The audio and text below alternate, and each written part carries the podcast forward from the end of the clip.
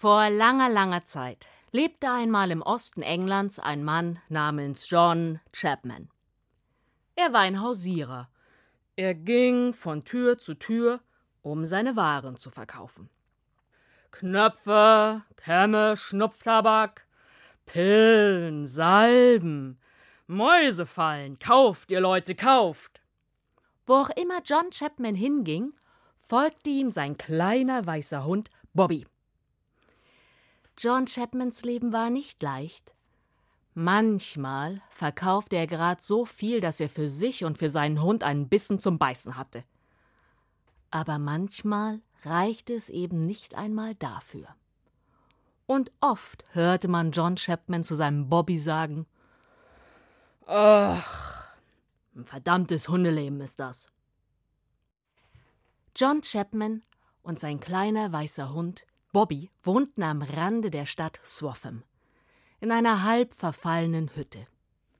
Im Frühling flogen die Vögel durch die Löcher im Dach und bauten oben im Gebälk ihre Nester. Durch die zerbrochenen Fensterscheiben wehte der Wind. John Chapman hatte immer eine frische Brise im Haus. Und wenn es regnete, dann musste er mit Töpfen und Eimern und Schüsseln das Regenwasser auffangen. Aber ein kleines Stückchen Glück hatte er doch. Hinter dem windschiefen Haus war ein kleiner Garten, und darin wuchs ein knochiger alter Apfelbaum. Im Herbst trug er süße rote Äpfel, die süßesten in ganz Swaffham. Und so manch einer machte sich auf den Weg, um ihm ein paar Äpfel abzukaufen, denn dem besten Apple Crumble gaben nun mal seine Äpfel. Eines Nachts. John Chapman lag in seinem Bett und träumte. Da hörte er eine Stimme. Go to London Bridge. Go to London Bridge. John Chapman wachte auf.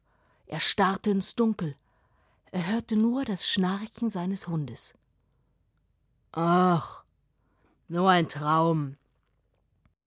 Und er rollte sich auf die Seite und schlief wieder ein. Aber schon in der darauffolgenden Nacht kam die Stimme erneut. Go to London Bridge, go to London Bridge. Nacht für Nacht kam die Stimme in seinen Träumen. Und nach der siebten Nacht, da saß John Chapman zerknautscht und zermürbt auf seinem Bett und sagte, ach, Träume, Träume sind komisch. Mm. Aber manchmal ist es wert, auf sie zu hören. Oft genug habe ich die Stimme ja gehört.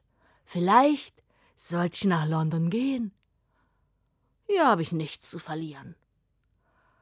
Er rollte die Decke zusammen, er packte ein Bündel mit Brot und Bier und Bobby! Und sie machten sich auf den Weg. Sie gingen über Stock, Sie gingen über Stein, sie gingen und gingen und gingen. 96 Meilen sind es von Swaffham nach London. 150 Kilometer. Drei Tage liefen sie, und wie sie in London ankamen, da schmerzten ihnen die Beine. Sie bahnten sich ihren Weg durch die pulsierende Stadt, bis sie vor der London Bridge standen. Und ihr müsst wissen, zu der Zeit war die London Bridge die einzige Brücke, die sich über die Themse spannte. Und zu der Zeit war die London Bridge mit Häusern bebaut, bis zu sieben Stockwerke hoch. Oben wohnten die Leute und unten, da waren Geschäfte. John Chapman betrat die Brücke.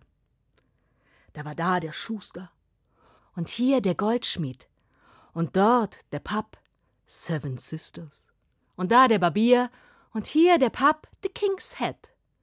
Es war ein Treiben auf der Brücke. Feine Herren auf edlen Rössern ritten vorüber. Kutschen fuhren von der einen Seite auf die andere Seite. Da wurde Wasser aus den oberen Stockwerken auf die Straße geschüttet. Dort krakeelte ein Bettler, und hier rannten und sangen die Kinder.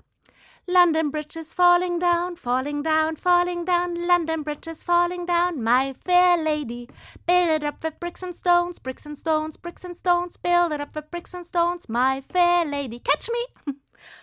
Oh, Solch einen Trubel hatte John Chapman in seinem ganzen Leben noch nicht gesehen. Und da war er nun und wusste nicht, was tun. Denn das hatte ihm der Traum nicht eingeflüstert. Ja, und da stand er. Und sein Hund stand neben ihm. Und sie warteten. Aber nichts passierte. Und wie die Nacht kam, da gingen sie unter die Brücke um vor den aufkommenden Regen Schutz zu suchen. Aber auch dort passierte nichts. Und am nächsten Morgen, da gingen sie mit dem aufsteigenden Nebel zurück auf die Brücke. London lag noch in den Träumen. Nur hier und da hörte man in der Ferne einen Hahn krähen oder einen Hund bellen. Und John Chapman setzte sich auf eine Türschwelle. Und Bobby legte sich winselnd zu seinen Füßen. Er hatte Hunger. Und auch John Chapmans Magen war leer und knurrte. Das Brot war längst aufgegessen. Ach, Bobby. Träume. Ah, sind komisch. Vielleicht. Ach, vielleicht hätten wir auf den nicht hören sollen. Weißt du was? Wir gehen wieder nach Hause, komm. Und er war gerade dabei, sich wieder auf seine zwei Füße zu stellen, als die Tür vom Pub des Seven Sisters aufflog. Der Wirt kam heraus. Er war so breit, dass er den ganzen Türrahmen ausfüllte. Hey, Fremder! Ich hab dich gestern schon den ganzen Tag beobachtet. Da hast du rumgestanden und nichts getan. Und jetzt sitzt du hier in aller Herrgottsfrühe rum? Was ist los mit dir, hm? John Chapman hatte vor Schreck den Hut von seinem Kopf gezogen. Äh, ja, ich, ich hatte einen Traum und, und die Stimme im Traum hat mir gesagt, ich, ich solle nach London zur London Bridge. Und da bin ich nun. Der dicke Wirt warf seinen Kopf lachend in den Nacken. Du bist mir ein richtiges Landei. Ha, Träume. Träume sind Schäume, das sage ich dir. Aber hör mal, hör mal, hör mal. Ich hatte letzte Nacht auch einen ganz lächerlichen Traum. Ich träumte, ich war. Äh, ich war in diesem Ort namens. Sw Swaffham. Da, da war ich in einer halb verfallenen Hütte und dahinter war ein Garten mit einem ja, Apfelbaum. Und ich grub zwischen den Wurzeln des Baumes und fand eine Truhe mit Gold. Hm. Ja, aber glaubst du, ich, ich renne jetzt durch halb England auf der Suche nach Traumgold? Ja? Pass mal auf, Fremder, ich geb dir einen Rat. Hey! Hey! John Chapman hatte die Beine in die Hand genommen. Sie liefen und liefen und liefen, und Bobby immer hinterher. Sie rannten bei Tag und bei Nacht. Und wie sie daheim ankamen, stürzte John Chapman in sein Häuschen. Er warf einen Blick zum Dach, die Löcher waren noch da, alles beim Alten. Und dann stürzte er atemlos in den Garten, griff den Spaten und begann zwischen den Wurzeln des alten Baumes zu graben. Er grub und grub und grub. Und es dauerte nicht lange, bis der Spaten auf etwas Hölzernes traf. Eine Truhe. Er hiefte sie aus der Erde, und wie er die verrosteten Beschläge öffnete, da fielen ihm hunderte Goldtaler entgegen. Ha! In diesem Moment hatte John Chapmans Hausiererleben ein Ende. Er hatte so viel Gold, dass er die Löcher im Dach stopfen konnte. Er hatte so viel Gold, dass er die Fenster reparieren konnte. Er hatte so viel Gold, dass er für sich und seinen Bobby Essen kaufen konnte, wann immer sie Hunger hatten. Ja, und hier könnte die Geschichte zu Ende sein, ist sie aber nicht.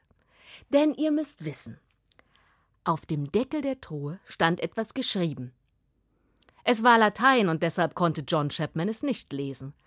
Aber die Schrift, die gefiel ihm so gut, dass er den Deckel abbaute und ihn außen an seine Tür anschlug. Ja, und er war mächtig stolz, denn es gab kein zweites Haus in ganz Swaffham, das so etwas vorweisen konnte. Und die Zeit verging. Eines Tages nun, da klopfte es an die Tür. John Chapman öffnete. Draußen stand ein kleiner Mönch. Guten Tag. Ja, guten Tag.